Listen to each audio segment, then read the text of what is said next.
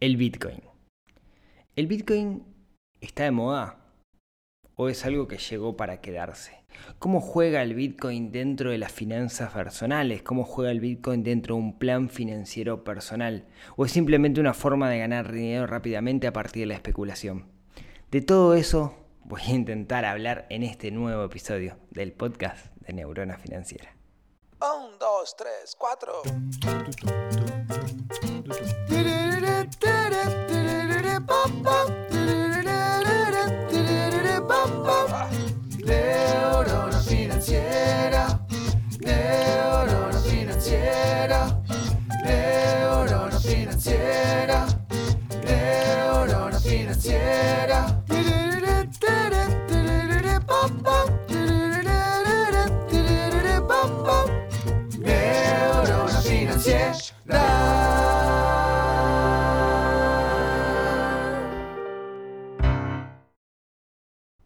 Muy buenos días, tardes, noches para todos. Bienvenidos a un nuevo episodio del podcast Neurona Financiera.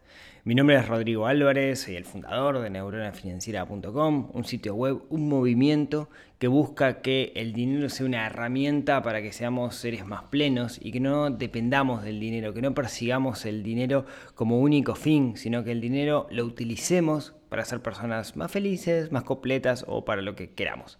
Pero básicamente que no suframos estrés por dinero.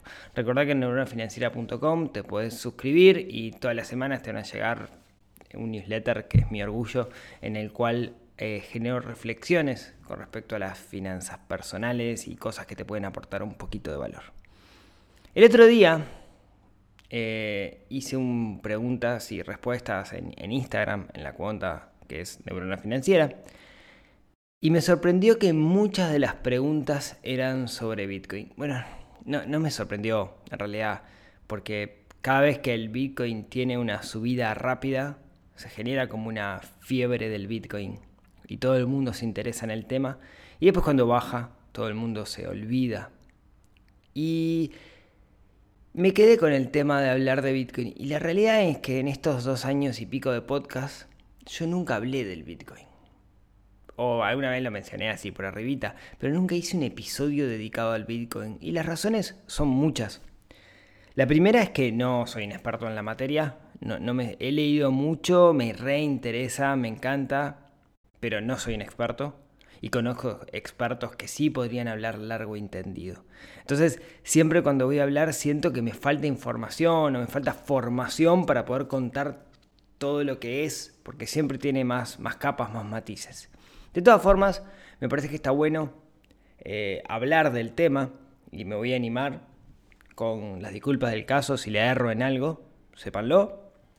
Creo que lo, básico, digamos, lo, lo, tengo bastante claro, pero eh, siempre se pueden cometer errores. Y sí que si del otro lado hay algún experto en criptomonedas o en Bitcoin y le pifeo en algo, les pido, les pido disculpas. Por otro lado, he pensado mucho y he debatido mucho con personas que son expertas en esto del Bitcoin en qué rol tiene dentro de las finanzas personales. ¿A qué me refiero? Nosotros, como, como, como seres humanos, mi idea, mi, concepción de cómo debemos manejar las finanzas y lo que enseño a aquellos que, están intentando construir su plan financiero personal, es que de alguna manera nosotros no tenemos que tener un, un, sistema, tenemos que construir un sistema que no nos genere estrés, que no, que no estemos dependiendo del sistema todo el tiempo para generar ingresos o para asegurar nuestro retiro, etc. Y el Bitcoin parece una cosa especulativa, y la especulación no tiene mucho lugar dentro de este, de este sistema que yo les comentaba. Pero entonces vamos a intentar bajar un poquito a, lo que es el Bitcoin y ver si tiene sentido dentro de un plan financiero personal. El, el, adelanto es que yo le encontré una forma y eso es lo que les quiero contar en este, en este episodio.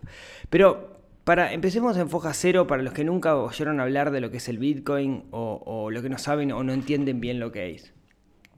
Como siempre, voy con mis explicaciones para, intentar explicarlo para, para, todo el mundo. Los que ya sepan lo que es, se van a aburrir un poquito, pero bueno, eh, disculpas del caso. Imaginen que yo tengo un billete. Tengo un billete de 100 pesos. Ese billete de 100 pesos es único. Yo no lo puedo copiar ese billete. Si le puedo, le puedo hacer una fotocopia, pero esa fotocopia no tiene valor. ¿sí? Eso es parte de las características que tiene una moneda que no es copiable. Ahora, hasta ahora, los bienes digitales, eso quiere decir algo que existe en el mundo digital, es copiable. Yo saco una foto, me saco una selfie, le mando la selfie a Juan Carlos y ambos tenemos una copia de la foto. Este, Juan Carlos tiene mi selfie y yo también tengo mi selfie. Idéntica. Y es muy difícil darse cuenta, digamos, de que son cuál es copia de cuál. Porque el bien digital, parte de las características que tiene, que es que es copiable. Entonces, podríamos decir en ese sentido que nunca podríamos llegar a tener un bien digital que no sea copiable. Entonces, yo no puedo tener algo en, digital que, no tenga valor, porque si yo puedo copiar algo, si yo pudiera fotocopiar los billetes y cuando lo fotocopio eso tiene valor, el billete dejaría de tener sentido. ¿Bien? Hasta, hasta que por ahí, por el 2008, eh, ya había habido algunos intentos, pero por ahí eh, un señor, que no se sabe si es un señor o no se sabe si existe siquiera, pero escribió un paper en un foro de criptografía un señor llamado Satoshi Nakamoto, por allá por el 2008, como decía, donde explicaba un protocolo, el llamado protocolo Bitcoin, donde definía algo que llamaba la blockchain, que no voy a meterme en detalles técnicos, pero básicamente el tipo lo que descubría era una forma de crear un bien digital incopiable. No solo incopiable, ¿sí? sino que además la cantidad de ese bien digital iba a estar limitada en el tiempo y iba a ser deflacionaria, su valor iba, iba a subir. Porque la cantidad, digamos, que se, iba que se va generando de este bien digital, llamado Bitcoin, va a reducirse con el tiempo. Es una innovación enorme, en particular la parte de la blockchain tiene mil, mil aristas y a mí como informático me encanta pero no voy a entrar en ese tema, sino que este señor inventó un bien digital incopiable, que es la blockchain, que, perdón, que es el Bitcoin parado arriba de un protocolo que se llama blockchain. Tiene mil ventajas, no voy a entrar en el detalle, pero para que hagamos una similitud, más que una moneda, se parece al oro. ¿En qué sentido? Por eso alguien le, por ahí dicen que el Bitcoin es el oro digital se parece el oro en el sentido que es un bien de resguardo. ¿sí? Yo puedo minar oro o puedo comprar oro. Dentro, digamos, dentro del, protocolo de la blockchain, esto de los mineros tiene, tiene sentido para validar las cadenas. No quiero entrar en eso, no importa. Pero la cuestión es que inventa esto que se llama Bitcoin en el 2008 y en ese entonces eh, había un solo, el, Bitcoin salía, no sé, decir algo, un dólar Fíjese que hoy el Bitcoin, si lo, si lo llevamos a, dólar norteamericano, el Bitcoin está rondando los 50.000. ¿sí? Eh, el Bitcoin tiene, tiene algo también bueno, su historia es increíble, ¿no? Porque esto de Satoshi Nakamoto, por ejemplo, no se sabe si existe, no se sabe si es una persona, hay como cierta mística alrededor. Lo que sí se sabe es que tiene como un millón de bitcoins, si no me equivoco, Satoshi Nakamoto, pero nadie sabe quién es y esos bitcoins me parece que nunca, nunca se pasaron a, a, metálico, nunca se transformaron en dinero. El bitcoin tiene además una especie de posición filosófica. Y cuando uno habla con gente que está metida en el mundo del bitcoin, lo que surge no es hacer plata rápidamente, sino que surge esta posición filosófica. ¿Cuál es la posición filosófica? No depende de los bancos centrales. ¿sí? Ustedes saben que por allá, por el 80, 70 y algo. Bueno, por ahí se salió, capaz que antes, se salió, no antes, se salió del patrón oro. ¿sí? El patrón oro era, antes, cada billete que tienen los bancos centrales, que emiten los bancos centrales, tenían un respaldo en oro. Había grandes bóvedas, esas grandes bóvedas eh, tenían oro y cada billete vos podías hacer la representación en una pepita de oro que estaba guardada en algún lugar. Después de la Segunda Guerra Mundial y un montón de cosas, el patrón oro desapareció y hoy los gobiernos centrales pueden imprimir dinero como quien usa mi impresora Canon eh, imprimiendo dibujitos para que los nenes eh, dibujen, pinten. Hoy los gobiernos centrales pueden hacer uso de la especulación y pueden eh, imprimir tantos billetes como quieran para salir de ciertas deudas o lo que sea. Claro, produciendo hiperinflaciones y cosas por el estilo que estamos más que acostumbrados a ver. Termina pasando que hay países donde la moneda no vale nada. No solo eso, sino que el hecho de mover dinero de un lugar a otro se ha transformado en un parto. Si yo quiero mover dinero a otro país, depende del banco con el que lo vaya a hacer, tengo que pedir intermediación, tengo que pedir eh, permiso, tengo que dar justificaciones, etc. Entonces, la posición filosófica que tiene el, Bitcoin, y es mucho más de lo que estoy diciendo, es, esto no es centralizado, es descentralizado. ¿Sí? Es como una moneda global, si se quiere, totalmente descentralizada. Y en la cual eh, yo puedo mover capitales, yo puedo mover Bitcoin de un lugar a otro sin pedirle permiso absolutamente a nadie. ¿sí? Entonces se presenta como una alternativa a un sistema financiero, lo que se llama el sistema financiero fiat, que eh, se ve como en detrimento, se ve como que en el largo plazo no va a funcionar. ¿Será esto así? Yo no lo sé, no tengo la bola de cristal.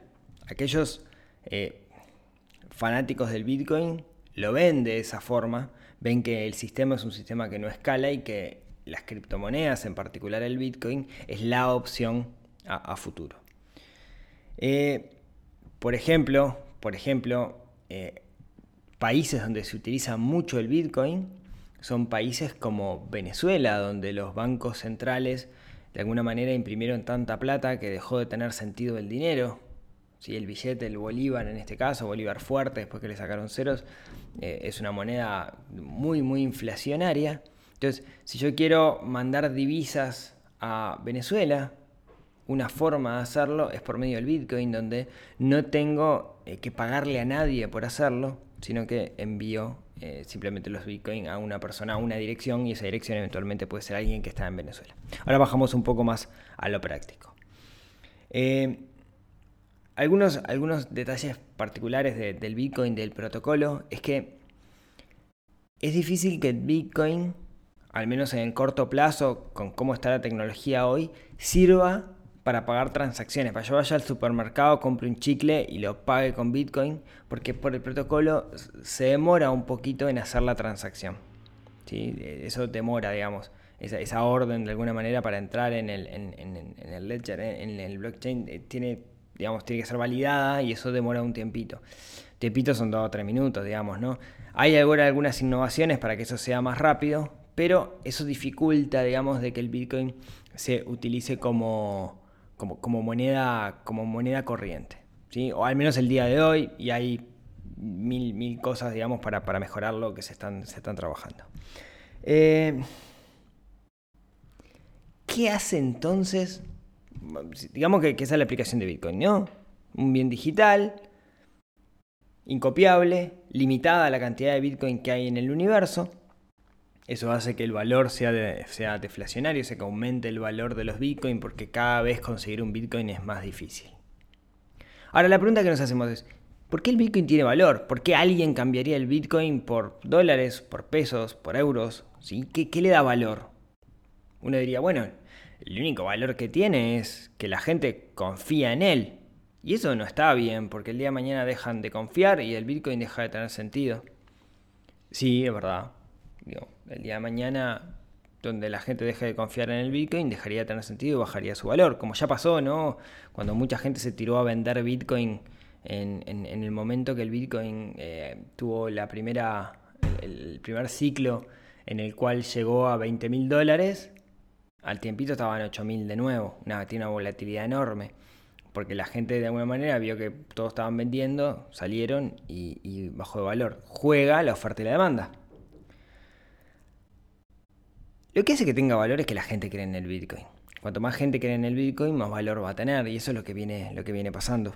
Ahora, si nosotros decimos, ah, oh, pará, pero escúchame, eso no tiene mucho sentido, porque dependemos de lo que la gente piense. Bueno, muchachos, la, moneda eh, funciona básicamente lo mismo, ¿no? O sea, la moneda de un país está fundamentada en cuanto imprime el Banco Central y en la confianza del público. ¿sí? Si el día de mañana todo el mundo sale a vender dólares porque no quiere más los dólares, el dólar, la cotización del dólar en todos los países caería a pique.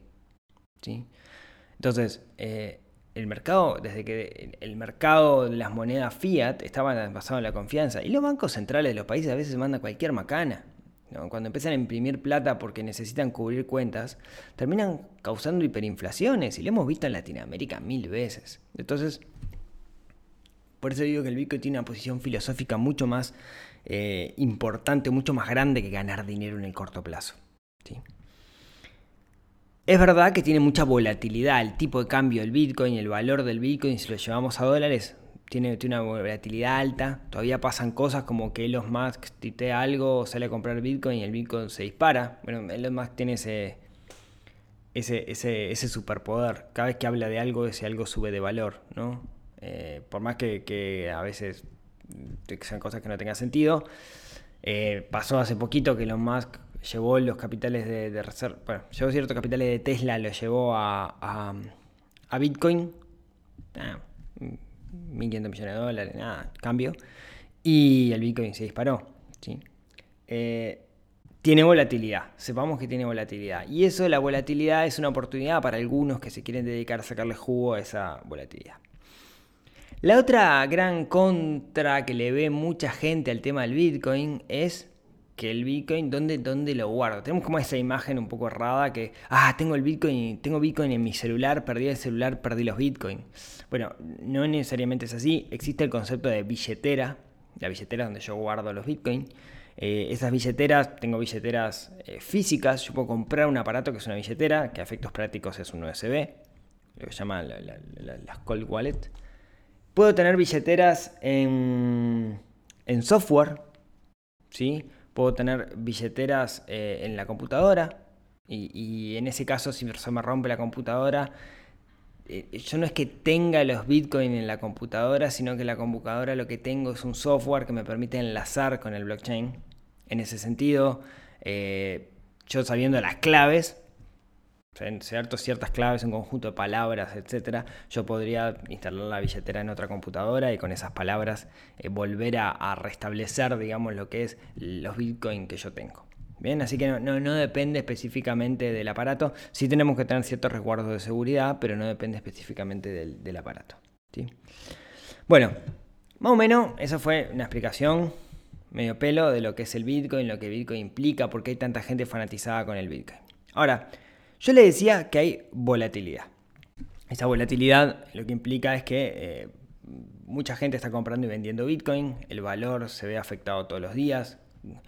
Es normal que baje un 10%, suba un 20% en un día, es algo bastante normal. O más inclusive. ¿no? Creo que en los últimos seis meses debe haber crecido, no sé, no vi la gráfica, pero debe haber crecido 100% fácil. Ahora, esa volatilidad hace que mucha gente lo vea como una oportunidad para ganar dinero. ¿Por qué? Y bueno, porque se dedica a hacer trading. Trading es compra y venta, intentando determinar las señales del mercado, se hace un análisis técnico de, la cotización, intentando predecir el futuro. Entonces vemos cuando hay ciertos soportes, cuando se llega a un piso, la media móvil y todos los que saben análisis técnico, que es una forma de, invertir y hacer trading, saben de lo que estoy hablando. Pero básicamente en función de la gráfica vos tomás decisiones porque te da una pauta de qué va a pasar en el futuro. Entonces apostás a que eso va a pasar vendiendo o comprando en el momento adecuado. Y hay gente que está ganando dinero con eso. Hay gente que está ganando dinero haciendo, haciendo trading. No solamente sobre Bitcoin, sino que eh, hay arriba, de, después de la innovación del Bitcoin, vinieron dos o tres olas más de, lo que se le llama altcoin, que son otras criptomonedas, que eh, ninguna tiene el peso, la capitalización que tiene el Bitcoin a nivel mundial, pero que vienen tomando fuerza. Estamos hablando de Ethereum, estamos hablando de, no sé, eh, por ejemplo, ahora en Club Inversor vamos a tener una charla que vamos a hablar de Cardano, que es otra. Eh, eh, surgen innovaciones a partir de esto y quienes están ganando dinero lo que están haciendo es trading sobre estas cosas. Mm, creo que lo que todo el mundo está buscando, me parece, es también el nuevo Bitcoin, ¿no? ¿Cuál va a ser el, sucesor? Pero no sé si va a haber un sucesor o va a haber cosas alternativas, ¿sí? Lo que sí es cierto que eh, creo yo al menos que la, única, los únicos que, los religiosos del Bitcoin, ¿no? Lo que tienen esa filosofía de el Bitcoin va a, o las criptomonedas van a cambiar la forma en la cual interactuamos nosotros con el dinero, son, son la gente del Bitcoin, ¿no? ¿no? No, las otras criptomonedas que están más pensadas para gente que quiere ganar plata. Entonces, mucha gente está haciendo esto de comprar, vender, comprar, vender, y, y, no, hago juicio de valor al respecto. Lo que sí tenemos que tener claro es que es un trabajo, ¿no? Hay que dedicarle tiempo. Hay que dedicarle tiempo para hacerlo, para estar leyendo las señales, para saber cuándo comprar, saber qué ventana de tiempo utilizás, etcétera, etcétera. No es para mí, yo no tengo ese tiempo, ¿sí? De poderme hacer trading con, con el Bitcoin. Y tampoco es tampoco entra dentro de mi, filosofía de lo que es un plan financiero personal, donde en realidad la inversión, a mi entender, yo busco que sea lo más desatendida posible, pero que me genere la mayor cantidad de ganancias. En este caso es como un trabajo, y yo no quiero este trabajo porque tengo el otro, que es el que me gusta, digamos. Entonces, de nuevo, vuelvo a la pregunta inicial. ¿Cómo juega esto de las criptomonedas dentro de las finanzas personales? En mi filosofía de las finanzas personales, nosotros eh, siempre tenemos que tener, tenemos que resguardar dinero.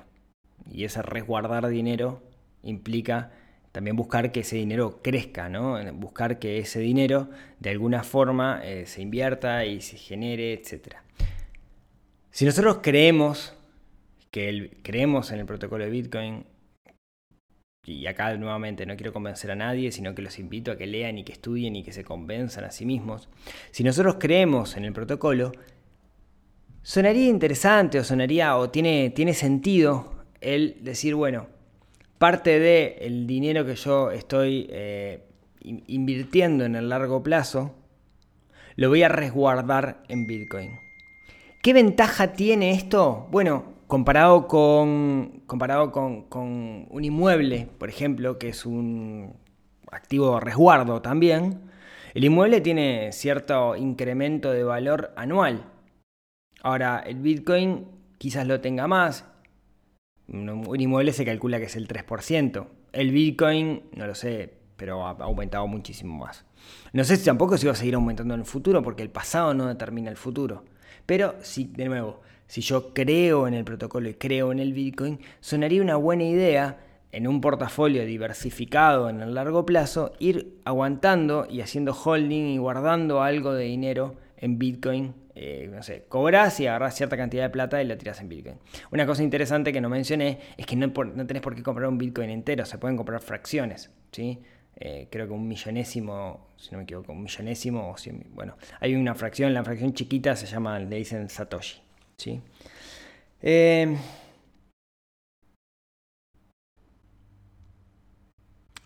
el Bitcoin puede ser entonces una estrategia de resguardo de valor. Puede ser una estrategia dentro de nuestro plan financiero personal en el cual, pensando en el largo plazo, y si nos creemos toda esta filosofía, podríamos ir guardando Bitcoin de a poco. Claro, algo que nos puede pasar es decir, oh, mira, fulano compró Bitcoin en 3.000 y ahora está en 50.000. Sí, es verdad, este, pero eso no quita que nos siga subiendo y no podemos llevar el tiempo atrás. Así que eh, si nosotros creemos que el Bitcoin va a seguir subiendo, si va a llegar a los 100.000 como alguien ha hecho la predicción de que va a llegar, etc., es quizás, quizás una forma de hacerlo. No les quiero una forma de hacer eso de resguardo. Y yo no quiero convencer a nadie de esto. Yo lo que los invito es que eh, en, el caso de que estén construyendo un plan financiero personal y tengan algo pensado de dinero para el largo plazo, quizás el Bitcoin es una alternativa para ese fondo, o al menos si no se lo creen del todo, que sea parte de un portafolio diversificado, guardar un pedacito de Bitcoin. Después viene la otra parte, ¿no? El cómo hacerlo. ¿Cómo, compro Bitcoin? Bueno, no voy a entrar en eso en este episodio. Si les interesa, podemos charlar del tema. Pero básicamente existen cambios, existen brokers. Y esos brokers, básicamente, uno mueve dinero en el sistema fiat y compra criptomonedas, por ejemplo Bitcoin. No hay, en el caso de Uruguay, en algún momento hubo algún cambio eh, físico. Ahora creo que no hay. Hay mucha gente haciendo compra y venta de, criptomonedas, justamente los que hacen trading. Eh, hay eh, sitios internacionales que, funcionan que cumplen el rol de esto de, hacer de cambios. Y también tengo que decir que el sistema financiero tradicional intenta meter palos en la rueda. Por ejemplo, la mayoría de los bancos de plaza, si uno quiere comprar, si uno quiere depositar dinero en alguna de estas plataformas por medio de tarjetas de crédito, te lo bloquean. ¿Por qué? Bueno, no tiene una explicación. De hecho, te dicen, eh, eh, justo el otro día alguien mandaba una grabación en el, Club del Inversor, mandaba una grabación que había tenido con, con gente de un banco, que le decía, este, eh, nosotros estamos bloqueando las transacciones en sitios de apuestas y compra de criptomonedas. Como lo ponen en la misma balanza y son cosas totalmente distintas, ¿no? Entonces el sistema financiero está poniendo ruedas, echa la ley, echa la trampa, hay formas de saltear esas trabas que nos pone el sistema financiero para poder comprar y para poder eh, de alguna manera vender y para poder traer el dinero. Eso sí, si estamos pensando en largo plazo y creemos en el Bitcoin, creemos en el Bitcoin como, como que tiene futuro, en realidad no deberíamos preocuparnos mucho porque la misma realidad va a terminar tumbando todas estas limitaciones que nos va a pasar. Yo estoy pensando de acá a 10 años y, yo creo, yo personalmente creo que de acá a 10 años va a estar mucho más establecido y que los bancos de plaza no van a poder meter palos en la rueda y que voy a poder comprar un apartamento con Bitcoin y cosas similares. Entonces, creo que a futuro va a pasar, todavía no pasó y todavía se sigue metiendo palos en la rueda. No hay una regulación clara al respecto. Entonces, si yo invertí en Bitcoin cuando estaba en un dólar y ahora está en 50 mil y le tengo que explicar eso al Banco Central, va a ser medio pedo, me imagino. ¿no? Pues, ¿de dónde sacaste la plata? También se suele hablar de que el Bitcoin, como es anónima la transacción, hasta ahí nomás, eh, uno puede... Em, se, utiliza para, fraudes o para, para para pagos de extorsiones y cosas similares, y es verdad que, es parte de los usos que, se le da. Entonces los bancos centrales lo miran como con, recelo. ¿sí? Entonces, hoy te meten palos en la rueda. Mm, yo creo que a futuro eso va a dejar de pasar, pero es mi percepción, no, no tengo la, bola de cristal. Entonces, para, terminar este episodio que me salió medio entreverado, me parece, eh, el Bitcoin vimos que era un bien digital, incopiable, similar a el oro en cierto sentido, entonces funciona como un resguardo de valor. Hoy tiene mucha volatilidad y hay gente operando, comprando, vendiendo, abusando de esa volatilidad para ganar dinero, cosa que está bien, pero sepan que hay que dedicarle tiempo. La otra estrategia es comprar Bitcoin y aguantar, porque, porque estudiamos Bitcoin, porque leímos sobre el tema y creemos realmente en que funciona. Eso hago hincapié, pues no es creerle a un flaco que tiene un video de YouTube y una cuenta en Twitter o a alguien que tiene un podcast, sino que deberíamos leer para ver si estamos de acuerdo con lo que dice o nos parece un bolazo. No es conocimiento técnico, ¿sí? no, hay, no, no tengo que leer fórmulas de criptografía, sino que estamos hablando de entender la filosofía detrás de las criptomonedas. Si lo entendemos, quizás tenga sentido en un plan financiero personal utilizar Bitcoin como parte de nuestro portafolio en el largo plazo, partiendo de la base que va a crecer. Todos los meses se puede comprar un poquito, utilizar eh, algún broker internacional, traerlo a una billetera propia, que la billetera, de nuevo, si sabemos las claves, no quiere decir que si se te rompe la computadora vas a perder los bitcoins. ¿sí? Eh, paréntesis, una vez me acuerdo que me llamó una amiga desesperada porque le había tirado al water el celular a su novio que compraba y vendía bitcoin y tenías todos sus bitcoins en el celular. Cierro paréntesis. Entonces, no nos preocupemos tanto por, por eso. Y quizás tenga sentido entonces dentro de un plan financiero personal en largo plazo eh, tener parte del portafolio resguardado en Bitcoin a futuro. O quizás no, capaz que el día de mañana surge una innovación que tira el Bitcoin por el piso y tenemos que darnos cuenta por el camino y vender en su momento. ¿Cuál es la única forma de disminuir ese riesgo? Meterse en el mundillo. ¿sí? Meterse en el mundillo del Bitcoin, entender cómo funciona, leer al respecto, eh, por ejemplo, lo de Elon Musk y Tesla se veía venir. Cualquiera que estuviera en el, tema Bitcoin eh, sabía que, eso estaba pasando y eso te permite de alguna manera predecir el, futuro. Entonces, no me crean, no salgan a comprar Bitcoin porque Rodrigo lo dice, sino que mi recomendación es entiendan de qué se trata. No solamente lo técnico, quizás no sea tan importante, sino que entiendan la filosofía que hay detrás. Si entienden la filosofía que hay detrás, si lo comparan con el sistema financiero internacional actual, lo que me pasó a mí es que me enamoré del tema. ¿Sí? Y yo en lo personal hago eso, digamos. Siempre que puedo, separo un pedacito en Bitcoin para un futuro. ¿Qué futuro? No lo sé, pero mm, como siempre digo, la plata que invertimos para el futuro eventualmente puede ser dinero que podamos perder y es parte de un portafolio diversificado, ¿sí? para disminuir el riesgo, diversificar en varias cosas.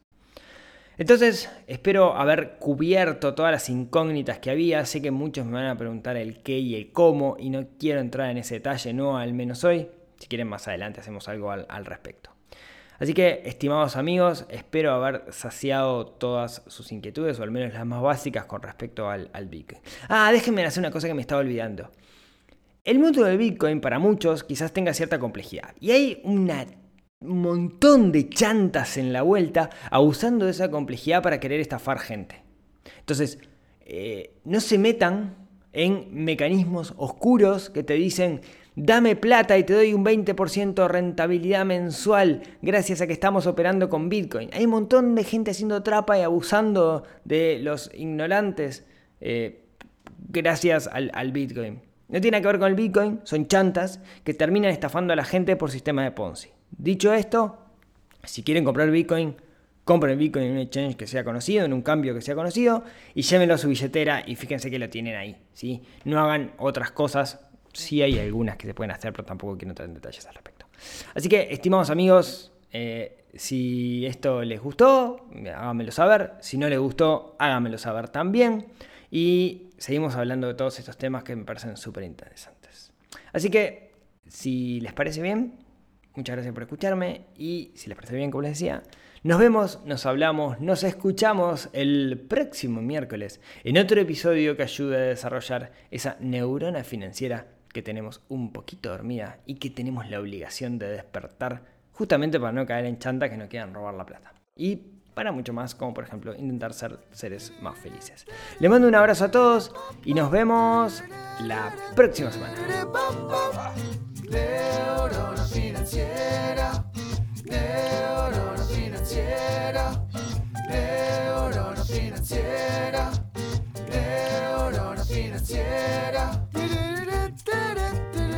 Neurofinanciera.